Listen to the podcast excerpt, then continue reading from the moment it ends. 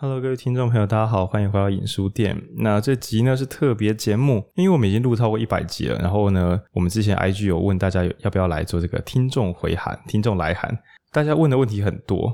那我们先拆解一些可能大众比较常遇到的问题。好，那今天呢的这个共同的录音来宾呢是文君等等。嗨。好，然后旁边是亮亮。Hello。好，那今天这个第一题呢就很有趣哦，这个大家都。应该是我们最多人会需要担心的问题。这样，那第一题我们把题目说得非常短，叫做要不要去台北工作？那当然，如果有住在台北的朋友，你可能会听得一头雾水说，说啊啊，就住台北啊，在台北工作这样子有什么问题吗？不，这当然有问题，因为我们所谓的要不要去台北工作，讲的是台北之外的人要不要跑去台北上班。那这个问题听起来非常的生涯规划。那今天呢，我们试着从不同的角度，还有从过去录过的节目，然后来拆解看看，说这个。去台北工作这件事情可以怎么样假想？那等一下我们会扮演不同的思维，然后我们大家也可能会有一些小小的冲突，然后或是过去跟现在自己的冲突这样。我们先从文君开始好了，因为这个人呢、啊，他本来是一个高雄人啊，北漂北漂青年这样，对，带着一瓶矿泉水、一碗卤肉饭去台北打拼，对 对。他从从雄女呢跑去台大这样，哇，这个很远，而且一开始在台北上班，那为什么要跑这么大老远呢？我们先请文君讲，你觉得？如果去台北工作，他有什么这个正？一般来讲，大多数的一般人，他是为了什么要跑这么远去那边？我觉得是体验吧。就是我我个人的话，其实是没有想那么多哦。就是就是考上了就去念，对，然后念完了就就留下来找工作，就这样。然后呃。但我觉得，呃，事后回想，就是现在已经离开台北了，就会觉得还是觉得是一个蛮好经验，因为台北很多东西真的是其他地方看不到的。然后，呃，机会啊，很多人脉连接，我觉得确实是都只会发生在台北。但有些，我觉得你可能认识的人在那边经历过，然后离开之后要跟台北的人重新再。呃，远方有连接可能还是可以的，但如果你是一个呃全新的人的话，我觉得在台北确实是会得到一些别的县市可能比较不容易得到的机会跟连接。那当然可能也还是看产业或者是什么的，可能略有差异啦。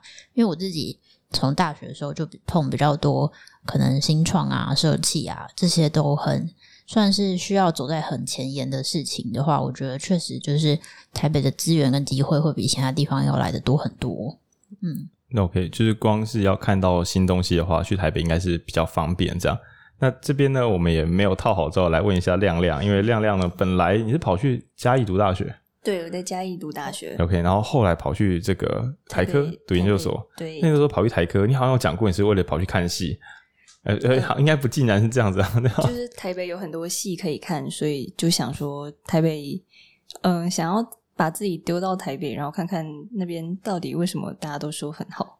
哦，对，那反正我们开头先到一个小结论，就是如果你想要看到看看没看过的东西的话，我我自己也认为啊，那就就要直接去，因为你不可能停在原地去猜想那边到底看不看得到自己想看的东西，那这个假设会使你非常非常浪费精神。然后所以说，如果你不确定远方有没有那个远方，听说大家都说那边有东新东西可以看。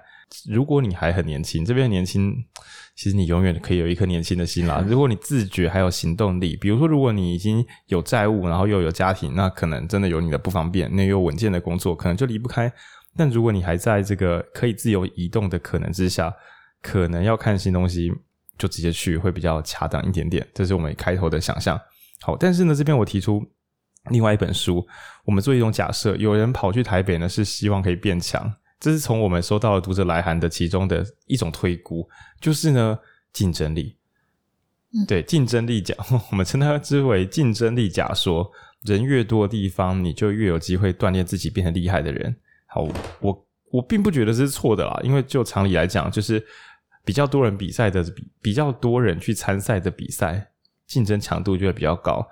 那如果你担心被世界抛下，就是你担心说你未来要谋生啊、求职啊，长远来讲能力不够强，你难免会有一种小时候的那种名校感，就是你跑去跟很多人竞争，考到前面的学校，那所以长大之后就是跑去很多人的地方跟人家竞争，你就会变得比较强。但是我们的终点如果是变强的话呢，我我先假设听众们问要不要去台北，是因为担心不去台北，有有些人可能担心不去台北会落落后或变弱。或是没有变强，差不多的意思。那这个时候我们会推荐过去所导读过的《专家之路》。对，因为在《专家之路》的那一集，还有那本书里面讲的，其实就是如何朴实的把自己变厉害。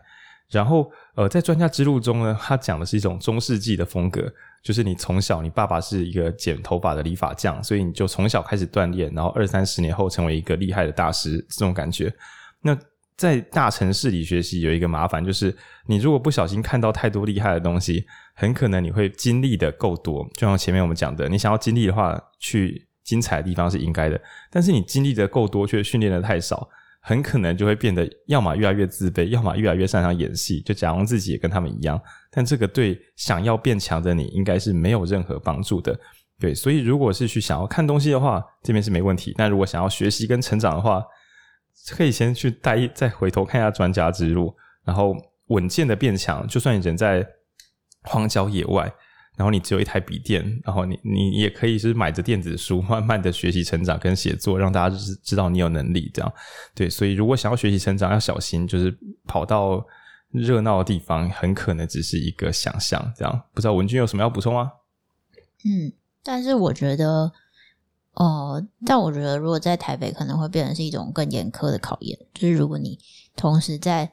怎么就是刺激跟分心的事情这么多，哦、但你还是可以这样子锻炼的话，可能会也会是一种很很惊人的成长吧。哦哦，撑得住的话会变成很棒的超量学习。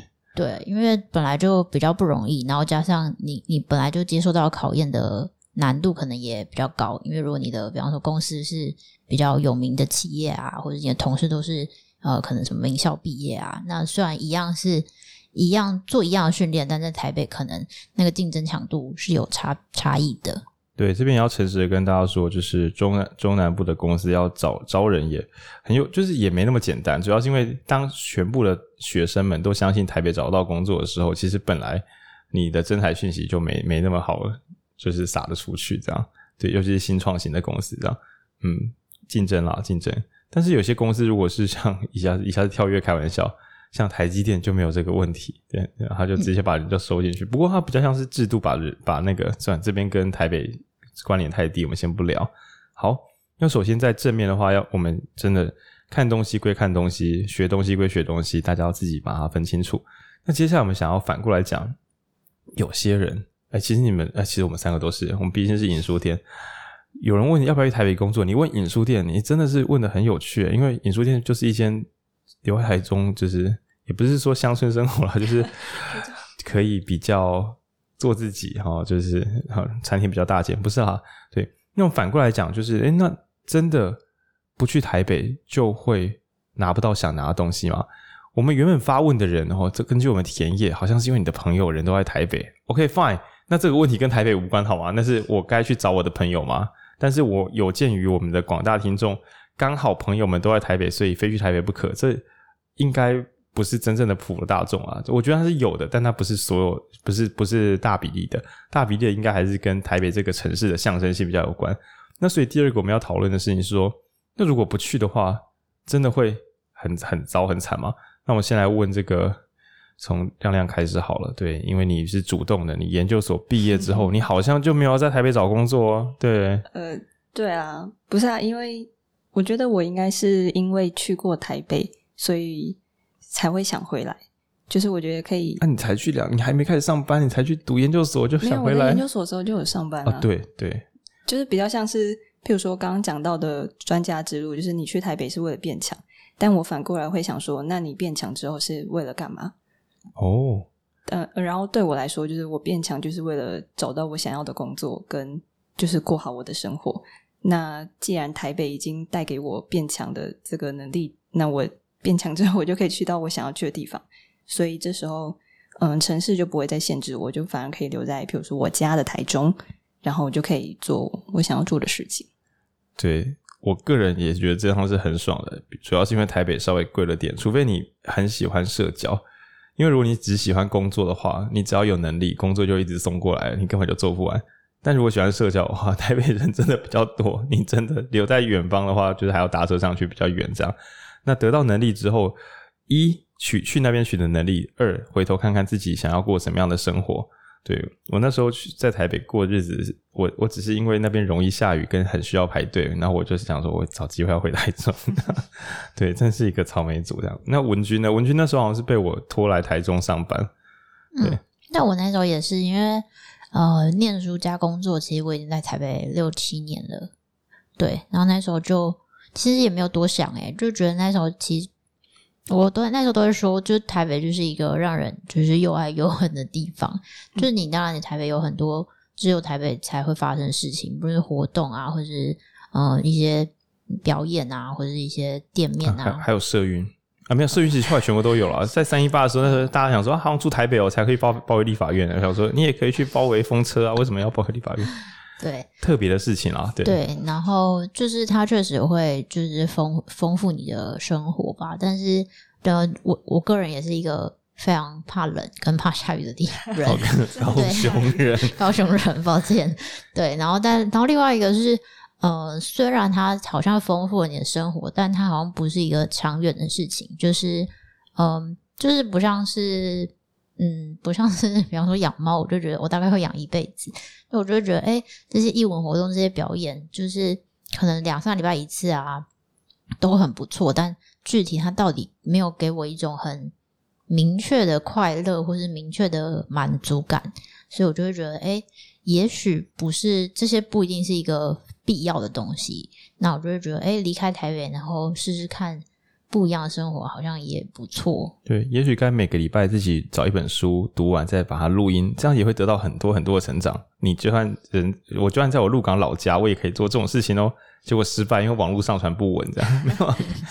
好，我很久没有回鹿港了。刚刚那段是我的造谣，就是几年前，大概六七年前，我我带着我的四 G 手机回鹿港的时候，发现它变得很难用。对，乡下的基地台密度真的是可以再调整一下，这样好。那我们刚刚可以讲到说已经出门了，那可能会再回来。有一集，我们所有的集数里面有一集，他聊的叫做城市经济学，它是第八集，叫与真雅各边走边聊城市经济学。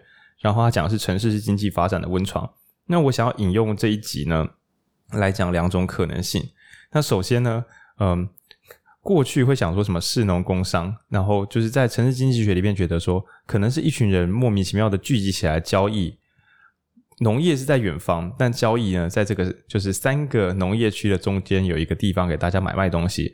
买卖东西呢，为了方便大家聚在一起，然后种子掉落，然后又有长出新的植物。最后呢，一大群陌生人从各自的地方来这边交易，反而打造出了城市。所以根本城市就不是先从农田变成城市，而是一群路人在路边就会结成城市。就是以前不是什么有人的地方就有江湖，那我们把它翻译成现在的版本，就变成。有人相聚的地方就有城市，那所以如果你想要各式各样的可能性，当然，呃，这边讲起来有点无聊，就是人口密度越高的地方可能性越多。但是呢，在城市经济学里面说要小心，如果整个城市都是为了同一件事情而来的，它中后期会比较，嗯，比较没有保障。比如说他讲的是底特律，就是一个汽车工业城市，所有人来这边都是来做汽车，上下游全部都是为了做汽车。那当这个产业外移的时候，整个城市其实没有第二种工作可以做，这里的人也已经不知道其他的工作是什么样子，然后也没有准备其他的能力，那这时候就会慢慢的衰亡。那反而是一些就是欢乐的呃多元城市，比如他举的是伦敦的样子，就是有些地方它本来就容纳了各式各样的工作机会，要有观光啊，有文化啊，然后甚至有一点点工业啊，啊，非常的混杂。那当世界在变迁的时候，这种超级复杂城市反而会不断的产生新的活力。那我觉得简单的想，就是不同领域的人只要能够每一次聚在一起聊个天，本来就会想出很多新东西。那原因是因为呢，我的老梗是你的新招啊，大家每天这样相聚，就会一直想出新的可能性。我自己觉得，城市越大型的城市，迷人的地方应该是这种可能性的碰撞。对，因为如果只是去羡慕别人的话，应该只是给自己添麻烦而已。你只是去那边享受高物价跟享受高房价，这根本就一点都不值得。那但在真雅各这本书里面呢，我们那一集有露出第二种想法。第一个叫做所谓的优秀城市，应该是很多人相聚之后碰撞出新的机会。对，但是我们要的不就是碰撞跟新机会吗？那大家可以知道说，在前两三年是疫情爆发的时候，许许多人就偷偷的回到自己的老家去上班，远距工作。对。那加上说，可能像 Discord 啊这样的社群平台软体慢慢在兴盛，许多人发现说，我跟不认识的人在网络上也可以一起远端交流，远端一起工作。那甚至是写像写写程式、写软体的人，许多就是印度人早就已经把美国矽谷的工作都外包到印度去了。他人在印度，还是可以跟一流的公司一起做协作，这是有机会的。那所以呢，大家与其去执着说是不是要去台北找机会，那你不如执着于我能不能够找到一群人跟我互相能够有碰撞、有交流。就算是网络社群，就算是 IG 的一个一个，不管是粉丝团啊，或者说 IG 账号，我只要能够跟某一群人保持着有价值的交流。这边讲有价值，不是说互相赚到钱啦，讲的是思想可以碰撞，然后我可以提供一些新的想法，那或者说我可以从他们身上学到一些新的东西。那甚至是有些工作，人家会愿意给我做啊，诸如此类的。在这个情况之下呢，你的城市就已经云云端化了。那也许就有机会可以闪开高房价、高物价，但是还是可以过很丰富的生活，而且是不断产生新的机会。对，所以如果想要让自己更自在一点点的话，我觉得真雅各边走边聊城市经济学那本书文笔也蛮好的，讲的是大城市是怎么慢慢的长出来的。然后我觉得我们。呃，一般民众不用去想说要怎么打造一座伟大城市，好，那个给少数人去烦恼。那对于一般人来讲，怎么样集合手边看得到的资源，然后打造一个自己的虚拟城市？我觉得这个可能会对听众帮助更大。我先讲一下虚拟城市，你可能听起来觉得很荒谬，这边我要补充一下。比如说，就是我们有个听众，然后人在台南，哈，就如果你有在听的话，这样，那这个他。可能本身呢不一定对阅读有什么超级长才，但是呢他就认识影书店，然后他就去问问图对吧？问问那个成大的图书馆，然后问问影书店，然后再问能不能合作。那其实这个时候，就算他本身并不拥有影书店，他也并不拥有图书馆，但是媒合这件事情就会让资源重新的流动起来，而且他也学到新的经验。那我相信呢，即使你人在就是就算是在呃台北的校园之中。如果你没有把资源做整合的能力的话，你可能在很多资源身边，但是那些资源都与你无关。对，所以如何让自己成为节点，然后打造自己的新城市，可能会是比较积极的想法。对啊，这段讲有点长，可我，文君不知道怎么看，乱抛球。嗯、我我自己也蛮喜欢，就是与这雅各边走边聊城市经济学那本书，然后我觉得大家可以去读读看，然后应该要想的是说你。去台北，或是不去台北，就是留在你原本的地方。各自你在这个城市得到的到底是什么？就是台北有很多面相啊，然后你如果在假设你在台中好了，台中也有很多面相啊。你去你去接触到的是呃比较好的那个面相，还是比较没有未来的面相，都是有可能的。就是像它里面有提到说，呃，过度追求效率的城市，它可能比较不容易有呃创新跟发展。那你去的是。过度追求效率的部分的台北，还是追求创新发展的台北？这个两个，我想都是存在的。但是你去台北到底是为了什么？跟想要得到什么？跟你在接触什么？是我觉得这本书可以给大家一些不一样的观点。我们这边可以把台北抽换名词成大公司，或是台积电 都可以。反正就是一个人们说机会在那里的地方，我该不该去？那这边要再慢下来讲城市经济学，它。他这边有提到，如果你的城市非常单一，它短期之内可能是蓬勃发展的，因为你就是一台机器嘛，你可以大量的产出当代需要的东西。但是呢，一个单一性很高的城市，在时代转变时可能会变得比较脆弱。那所以过往常会有一些职业，嗯，这边请听众自己把批判意味消除掉。哦，抱歉，我直接这样讲。比如说国道收费员，他们当然在后期的之前是有一些状况的。但是呢，那就是一个我的工作，如果是重复的做某一件单一的事情，那我没有其他，由于上班时间比较长，或是社群比较封闭，我没办法接触到其他事情的时候，当这个职业在世界上被转换掉的时候，很可能是非常非常呃，就是难做职业转移的。嗯，那。我相信我的听众朋友有一些是可能像台积电工程师之类的，那或者说医院的从业人员，有时候也会想，比如说药师就想说，诶，那当 AI 来的时候，会不会就不需要我们再包药？然后可能工程师想说，那当更自动化检测方式出现的时候，是不是就不需要我们？这边都不敢说是或不是，只是说某些产业它需要能力非常专精，我们就是一个大公司或大城市里边的一个小螺丝，专门只做一件事情。那顺利的话会很顺利，但。如如果你有感觉哪里不对劲的话，抽一些时间去做新的接触，可能也是重要的。嗯，好，那但是到底就是我们要进攻去看新东西，还是要这个防守，就是把自己做好，自己就是那个城市。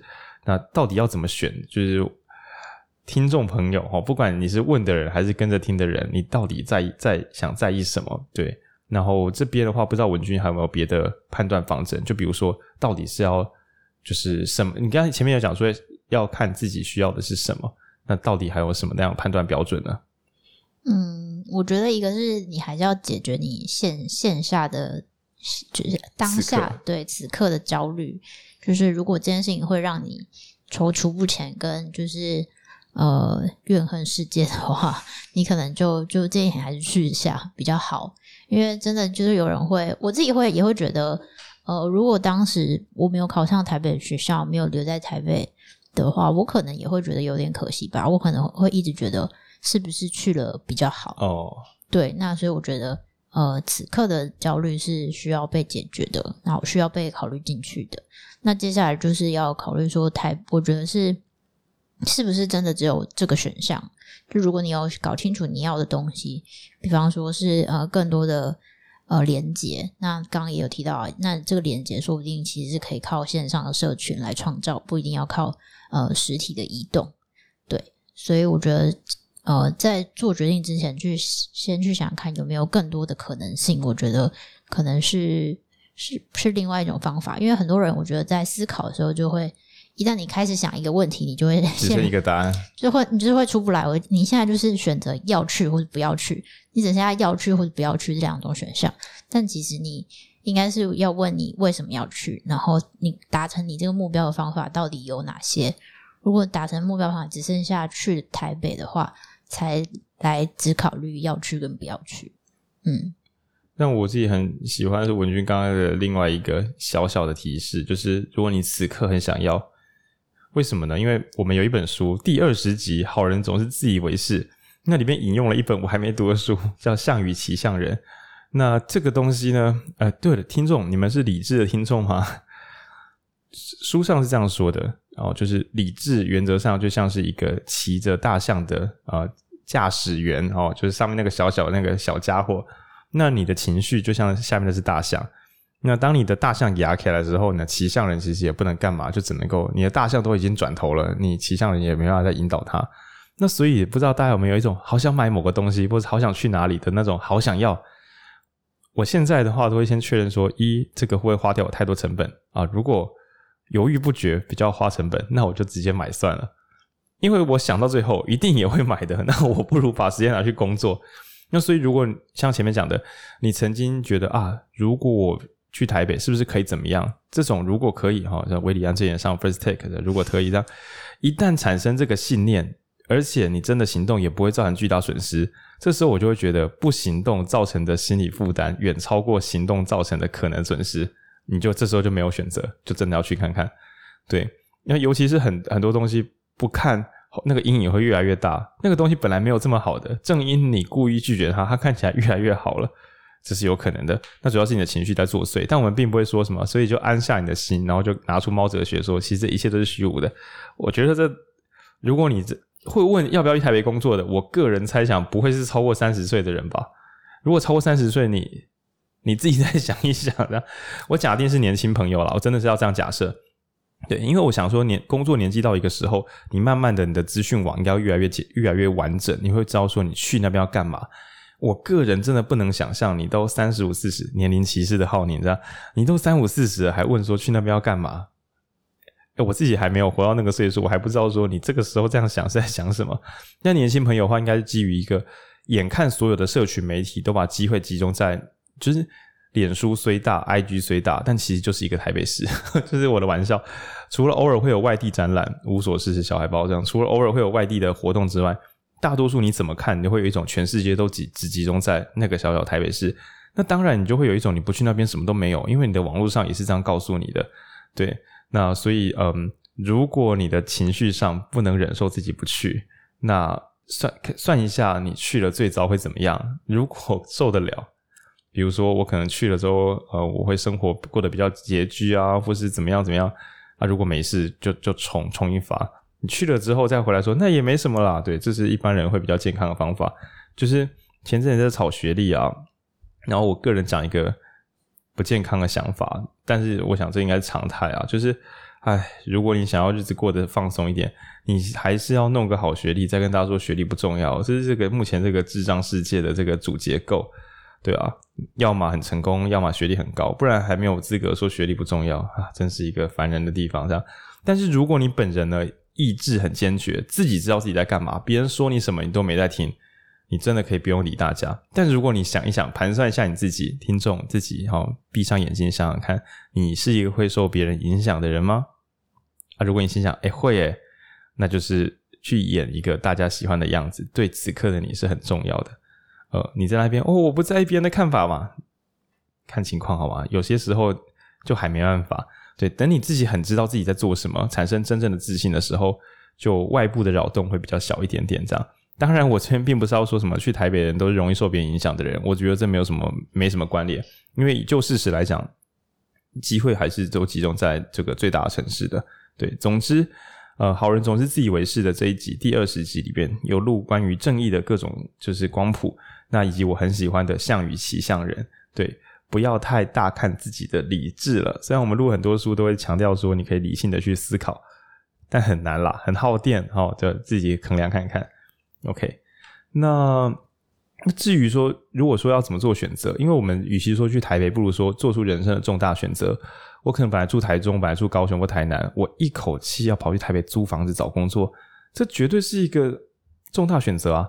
对，那除非你年纪渐渐长，就是已经在全台湾搬家个两三次、三五次，就你已经住过好几个城市了，这个时候搬家就越来越不是一件很让你有压力的事情。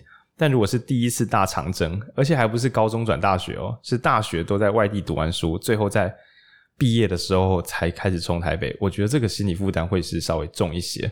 对，因为毕竟你遇到的人已经不太是学生了，可能是各行各业的人，然后这个时候的我，我觉得变化就变得非常非常大。这样，好，那这个时候呢，就要推荐我个人超级喜欢的第十七集，叫《金融的智慧》。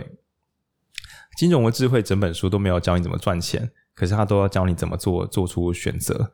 对，那呃，里面有一个观念叫做债务，就是我在读这本书之前，我自己觉得债务是个坏东西，债务就是我欠别人，这是不好的。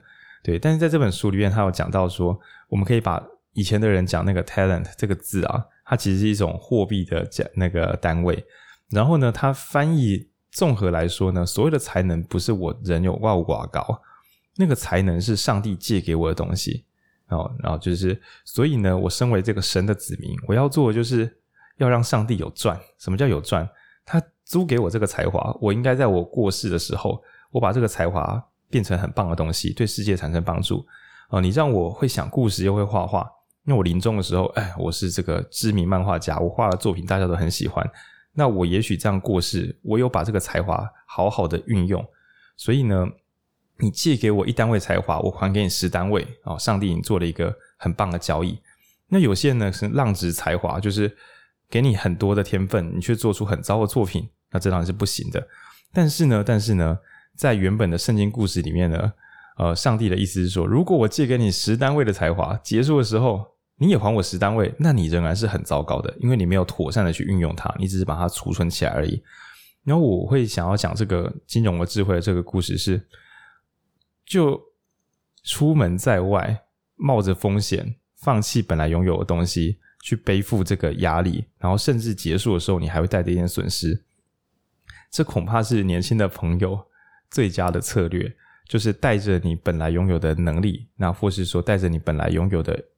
嗯，人脉，然后或是勇气，呃，或是一点点储蓄，然后去勇敢的去探索看看。那即使你不小心用掉了，弄得一身伤，然后再回到你本来觉得比较能够生活的地方，这可能都还没有关系。对，这是这个，这是比较像是我个人偏见，就是觉得你应该跟这个世界借贷，而不去借贷。那这本身就是一种啊，可惜的逃避。那比如说，你本来可能会写一点点。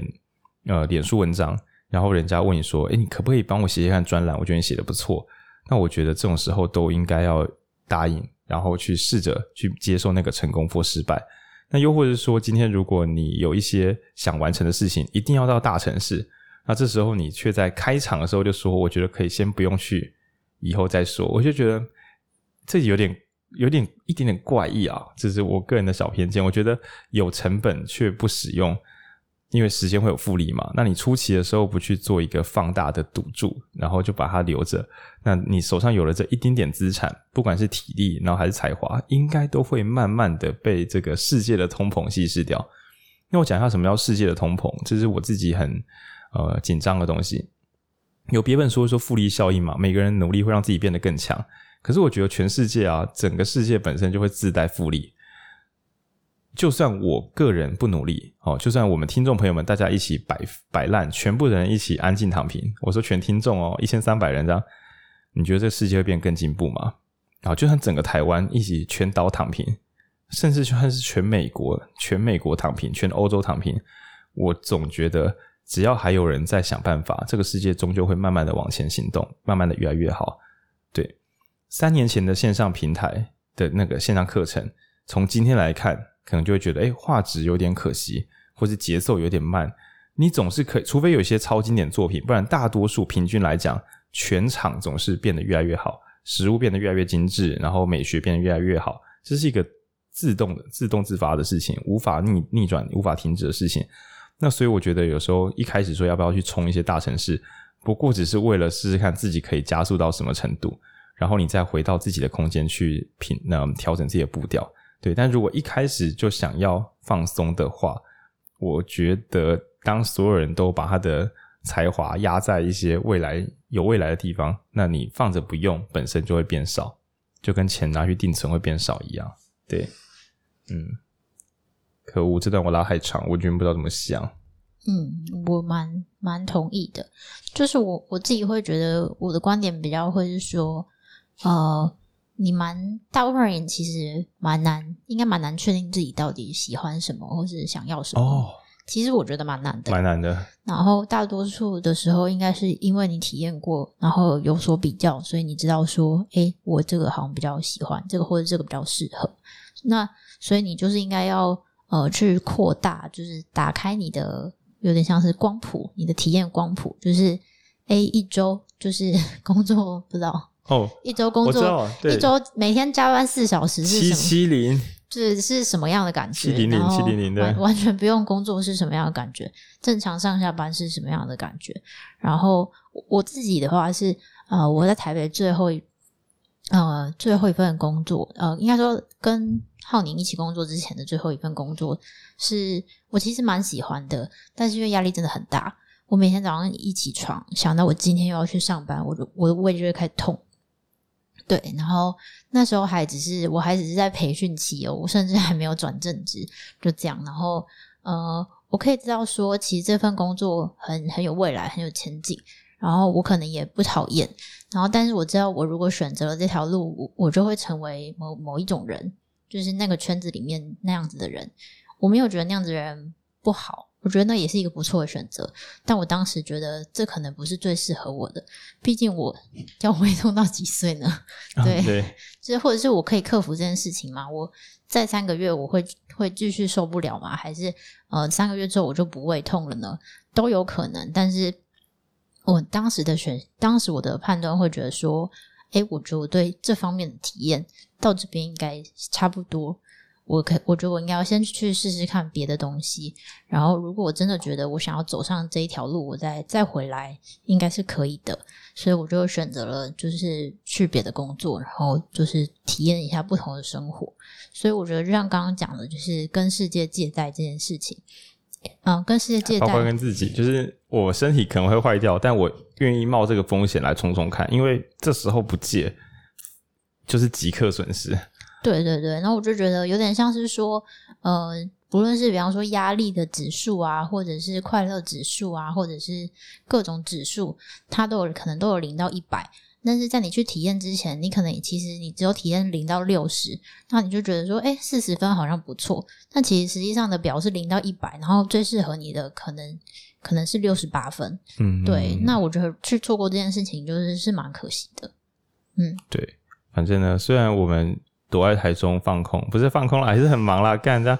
对，所以我们虽然没有很积极的跑去这个台北跟大家交朋友，对，但是能够自我自我探测地方，能努力都都算在努力，这样，对吧？但也是因为我们找到自己可以干嘛，嗯，不然不是跟跟听众朋友报告说，不是你回到了老家，你就可以做想做的事。我时常听到一个奇怪的谬论，就是我要去台北那边城市里打拼，还是回到老家做想做的事？然后想说，回到老家为什么可以做想做？回到老家很容易是什么事都没得做啊？对啊，对，所以还是要确定说，你你说的去台北打拼啊，你去台北有在打拼吗？按、你说的回老家过自己步调生活，啊，你回老家真的有过自己的步调生活吗？还是回家就是被爸妈靠北，然后又找不到喜欢的工作，然后遇到同事都觉得不如以前在大城市里面遇到的一些酷炫的家伙，这都是有可能的。对，所以请大家自己要鉴别看看，这样。好，那这集节奏还不错啊。对，我们以后这个蛮好玩，会，但我觉得我们有点太认真了，有点太认真。那对，最后换亮亮要不要收尾看看？对。因为因为最后那本书亮亮写出来的稿子有写第四十九集，可是因为我有点小失智，所以我想说你先讲讲看，然后我再跟着补补看，这样。好，诶、欸，就是我那时候在看后台，就是大家问的很多问题，就包括说，嗯，到底要怎么选工作，就是到底要工作或是不工作，或者是这样子，谁可以不工作？谁这么坏坏不工作？可是我觉得问题应该不是不工作，就是而是你为什么不喜欢你现在的工作？哦，对啊，对对对。不要做现在的工作，想说都不工作，我被动收入 fire 族这样。对，或者是嗯，大家好像在问一些选择的问题，就是那你为什么不喜欢你现在的选择？哦，对，你为什么总是选错人？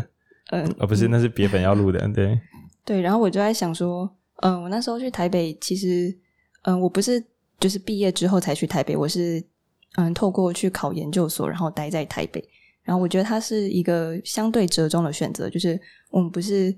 就是因为嗯，不是待在台中或者待在台北，而是你借由一个嗯比较灰色地带的时间，然后去试试看那个、哦、那个地方是不是你想要的。这是个好战术，跟听众朋友做一个慢速分析。如果你大学刚好就考到台北就，就就算了。对，因为我觉得那你大学考到台北，一毕业之后还可以，就是你就直接回老家工作，你也是另外一种很厉害。你可能是实习的太好了，所以人家就已经台中或者是其他县市要挖你。对。对，但是，呃，如果你是在，我就我相信听众朋友问要不要去台北工作，应该是本来不在台北，因为你本来已经在台北读完书之后，就是要不要留在台北工作，而而不是去台北工作。所以，我们这边专指你大学毕业，你还不确定要不要去那边找机会。对，这个时候呢，嗯，很多人说用研究所拖时间，但是你可以是进攻型研究所，你故意考台北研究所去那边。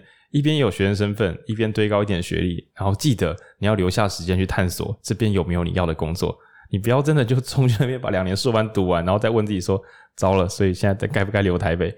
这个又有点太迟了。那当然，如果你本人刚刚刚好陷入浩宁刚刚说那个状况，我们可以私下来聊一聊啊。对，就是 看我已经刚毕业，我现在真的不知道该不该留台北。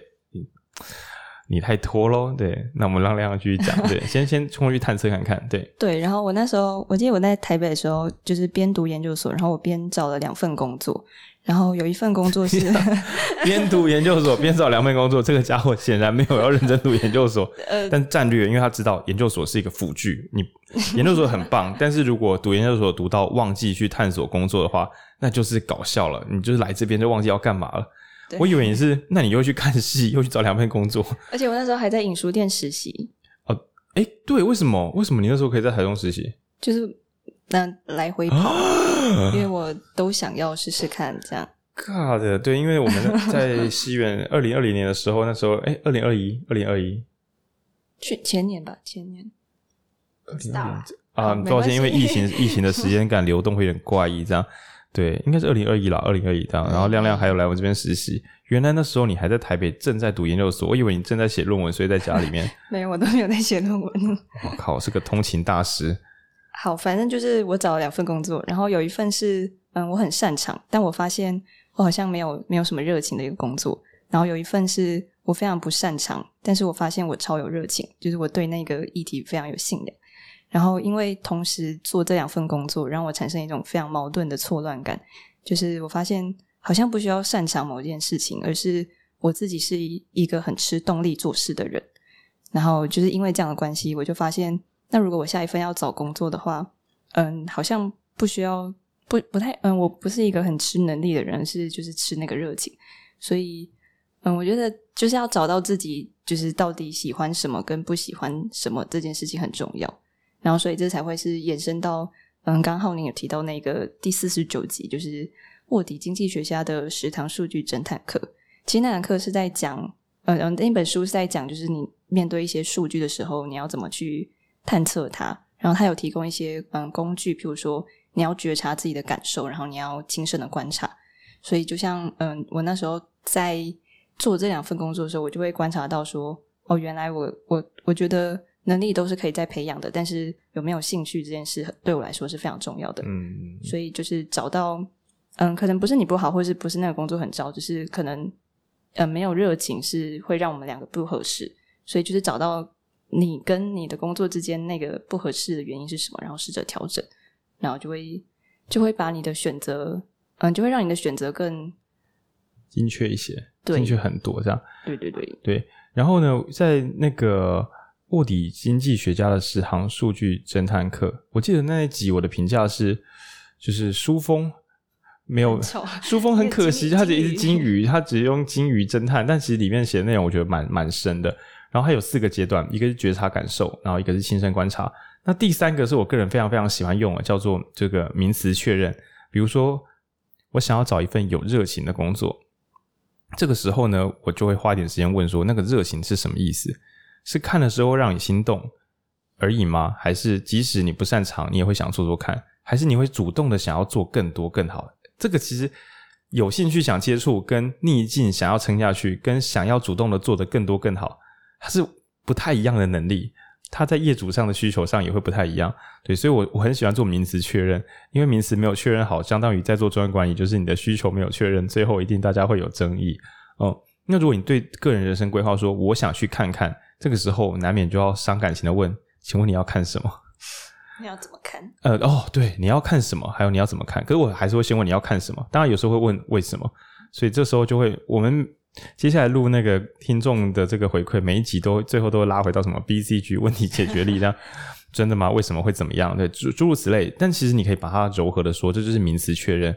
我想要开一个 Podcast 电台，OK？那你的 Podcast 是什么？是只要有录音，十年录一集，对你来讲是 OK 的吗？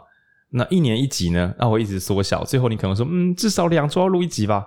那一集是三十秒吗？一分钟吗？那最后你可能说，嗯，好吧，两周一集，一集可能要十五分钟。你可能自己讲的时候都觉得这样好像有一点点混，但我觉得就这样，你说了算，就用这个标准。对。那所以，当今天你说我该不该去哪个城市或去哪间公司的时候，其实我还是问说，你的去是去那边住这样就可以了吗？对，你的去台北是搬到那边就可以了吗？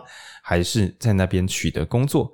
哦，所以只要在台北超商 Seven 打工，你也觉得这就是你要的台北生活吗？还是说，对，我我要先赚到钱，然后我要继续的去找寻我要的东西？所以你的去台北是什么意思？你的去台北工作是什么意思？对，那你能不能够，如果你人在台中，然后你接台北的案子，这样子算是去台北工作吗？所以，所以，所以那个名词定义可能是极端重要的。这个后几集我们就不会再聊，但这个先跟大家先报备一下，对，名词确认。嗯那我看到亮亮在写这个稿件的时候，有讲到就是知识的缺口跟那个可以输的人，我知道那是我本来讲的，但我忘记了，你可以帮我讲一下吗？哦，就是呃，那那是那一集的收尾，就是收尾是收在呃，你到底要怎么选择这件事情上面。然后我觉得，嗯，浩宁最后是讲说，我们希望可以成为一个可以输的人，就是你不管做这个选择是对或者不对，或是好或是不好，但终究是。呃，你可以从这个经验当中去学习，所以就会变成一种反脆弱吗？有道理啊。这边很荒谬，就是说，因为我录音的档案总量太大，我自己其实没有全部听完，这样。但是他刚才唤起我的回忆，就是我记得在原本的书里面有讲到，就是很聪明的人的决策方式。但是，与其去要求你自己要不要成为一个跨时代的天才，这都是不切实际的想法。那为什么我们要聊跨时代天才呢？因为我觉得大家有时候在做未来决策，比如说我该买房子吗？或是说我该去台北工作吗？呃，我该读研究所吗？大家对自己的要求都希望自己成为完美先知。我现在做的判断绝对不会错。我六十岁回来看我今天做的决策，我猜的是对的那边。那你这样压力当然很大，因为 干谁知道啦？对，比如说影书店该继续录 Podcast 吗？你你只要对任何事情随便的问这种问题，你都很难求出一个绝对不会错的解答。所以我们大致上都是在猜猜看。那只是前面做的搜集工作跟什么自我探索，都是为了什么？猜准一点点。可是我今天想了半天，想说什么？哦，我要去找一个机会很多的地方，那里人最多，文创产业都在那里，说我去，对吧？我们尽可能去逼近它了。但是难道不会有局面上的变化吗？这是什么疫情啊，COVID-19 啊，干鬼知道会发生这种事情。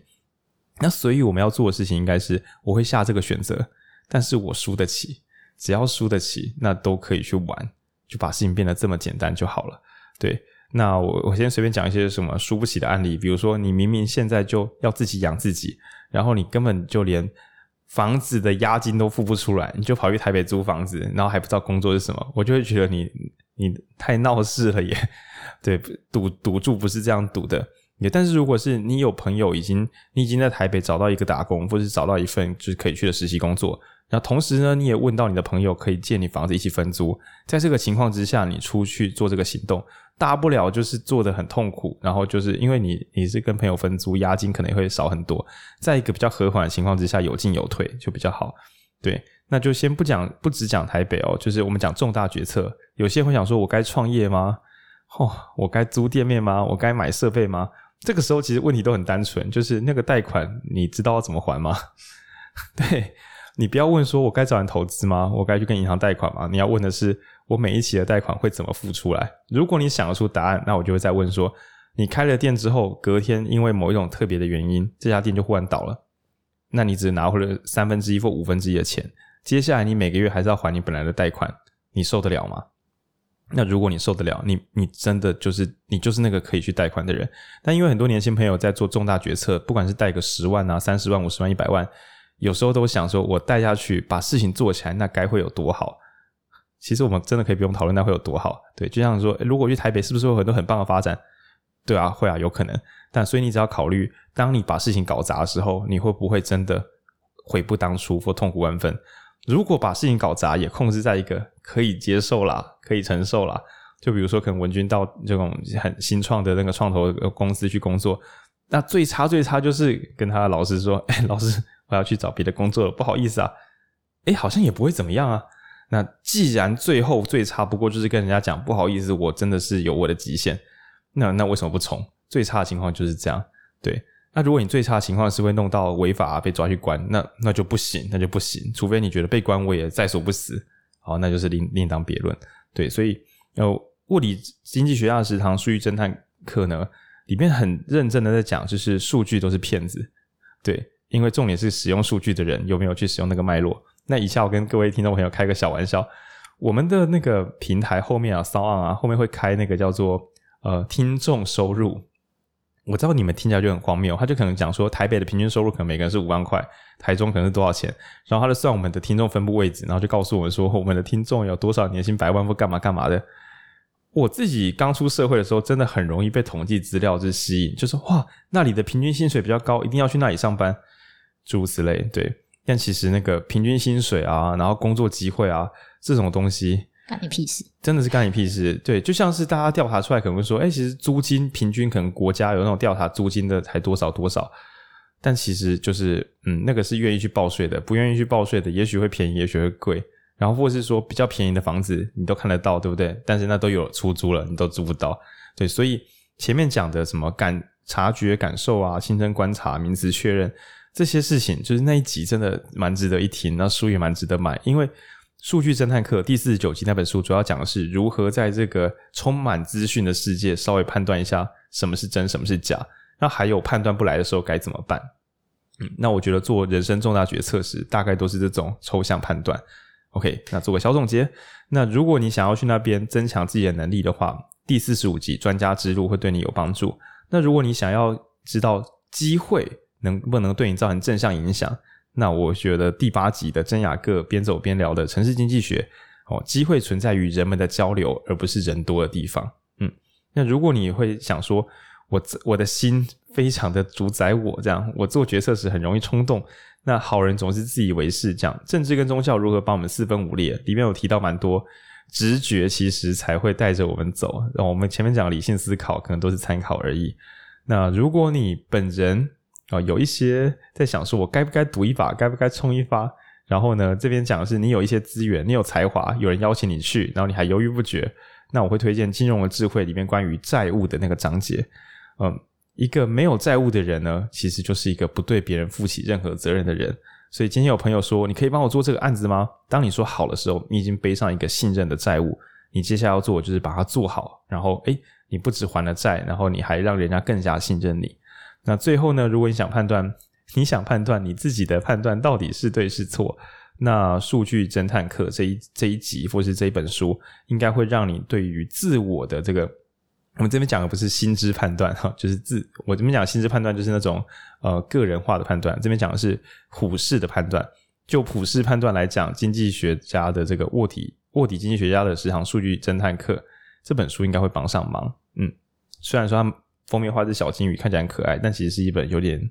认真的工具书，对，那总之呢，这是我们的试录集啦，就是想说，可是反正现在闲聊都已经四五十，现在是四五十一分钟，对，我觉得我们这这种集数也没法多录诶，因为这次太认真了，嗯，反正听众朋友如果有兴趣的话，可以再问我们问题，我们会在农闲的时候，然后整合旧的集数，然后试着系统性的试试看来回答回答问题，这样，对，那如果是新的听众，应该会听得很傻眼，说为什么？为什么那个听众 Q&A 的集数会长这个样子？抱歉，我觉得有点小失控，但我觉得蛮方便的啦。就是如果我个人以后在想这个问题，我宁愿回来听这集，都做成总整理这样。嗯，那也就是欢迎听众朋友就是继续关注我们节目。接下来这两周我们会有十集，嗯，接下来这两周我趁此趁借机跟听众朋友小聊天，就是我们会让这个第六届啤酒说书节的这个导读者一人录一集。那原因是因为之前我觉得混在一起录的时候，那个抛接球很辛苦，而且我们觉得讲者都已经准备好，就让他每人自己录一集。那所以如果你点开之后觉得很好听，欢迎你就是听完然后给我们线上回馈。那如果点开之后你觉得，哎，我觉得还好，诶，正常的好吗？就是你自己试试看，自己读一本书要把它讲到精彩，对吧？但我还是欢迎大家就是每一集都点点进去，给我们一个点阅率，然后顺便呢，根据我后台看得出来啊。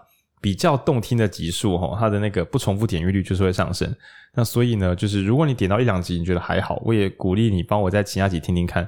那说不定会有一些人你觉得超棒，你再私讯我们，我们有空再邀他一起回来录。那又或者是我们在更未来也会开放，如果听众朋友想要加入我们一起录音，或者你想要来我们这边单体录音的话。